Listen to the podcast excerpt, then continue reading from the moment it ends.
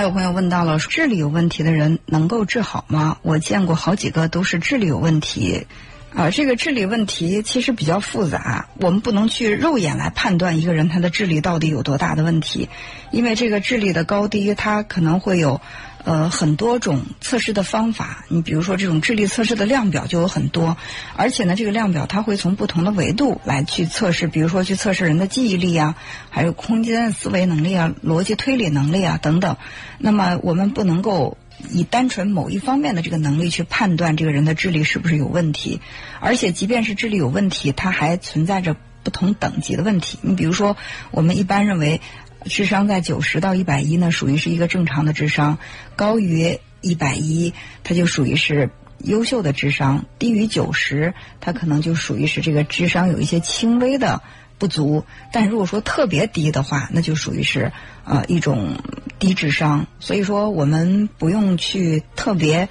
就是死板的按一个标准来判断智商。我还是强调一下啊，就是如果说你的孩子没有明显的这种问题。不要去随意的给孩子测测智商，因为这个暗示的力量是非常强大也非常可怕的。如果你认定了自己的孩子智商有问题，然后呢，你就去以他智商有问题作为一个思考的方向，去用各种